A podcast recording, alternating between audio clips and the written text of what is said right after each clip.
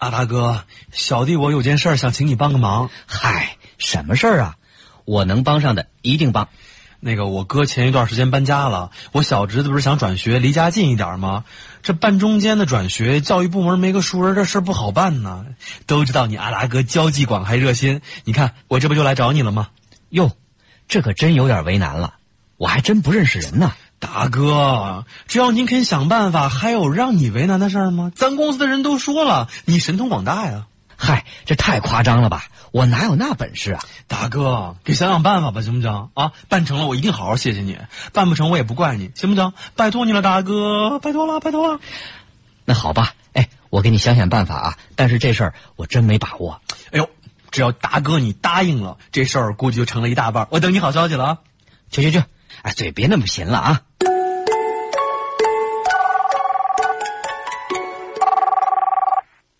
喂哎，玲玲啊，呃，给你舅妈打个电话吧。干嘛呀？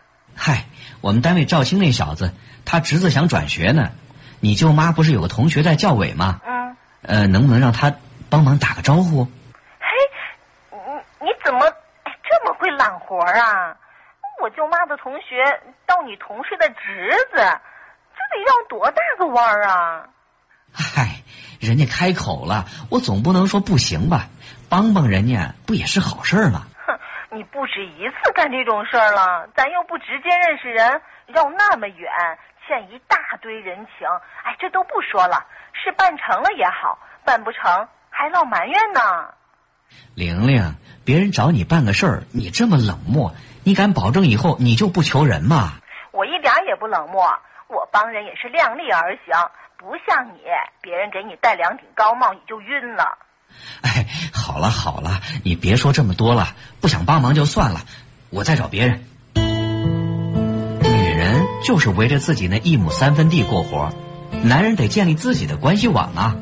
我一说帮别人办个事儿，玲玲就是这态度，我都答应人家了，她一点也不帮忙，根本不维护我的面子。阿达这老毛病早该改改了，就怕别人不知道他本事大，什么事儿都敢揽。又把自己为难的不行，说白了还不是怕别人小瞧他吗？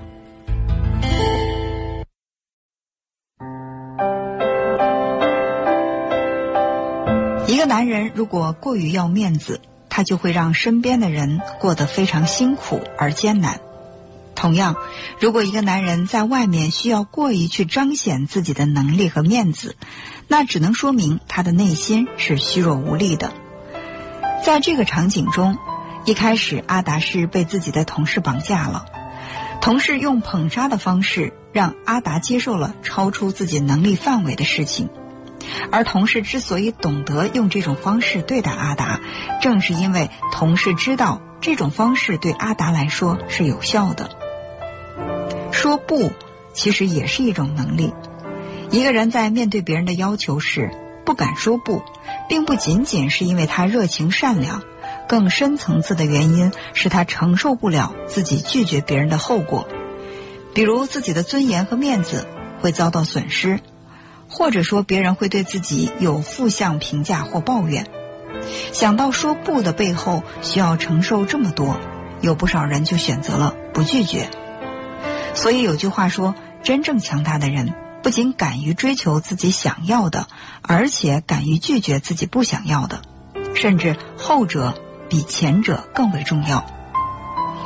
助人确实可以让人感到快乐，前提是你有助人的能力，而且助人也需要边界，在自己的可控范围内尽可能的去帮助他人。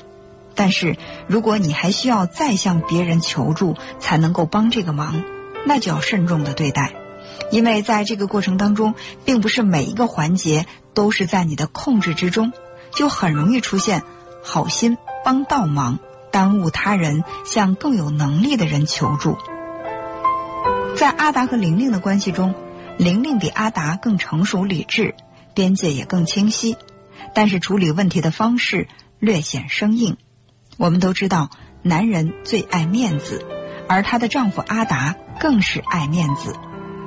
那么，像阿达这样内在不足的男人，他会把面子看得非常重要。如果直接驳回他的请求，会让阿达觉得玲玲袖手旁观，置自己的处境于不顾，太过酷。最好的方法不是用道理去说服阿达，道理最容易让关系对立，而是让阿达在事实当中学会把握边界。比如玲玲可以应承这件事情，但是不用费心费力的去处理这个事情。当阿达在一次次的失败中领悟到，为难自己去做超出自己能力范围的事情，并不能够为自己换来尊严和价值，他自然会尝试着去拒绝。要记得，教会人经验的，永远都是实践，而不是道理。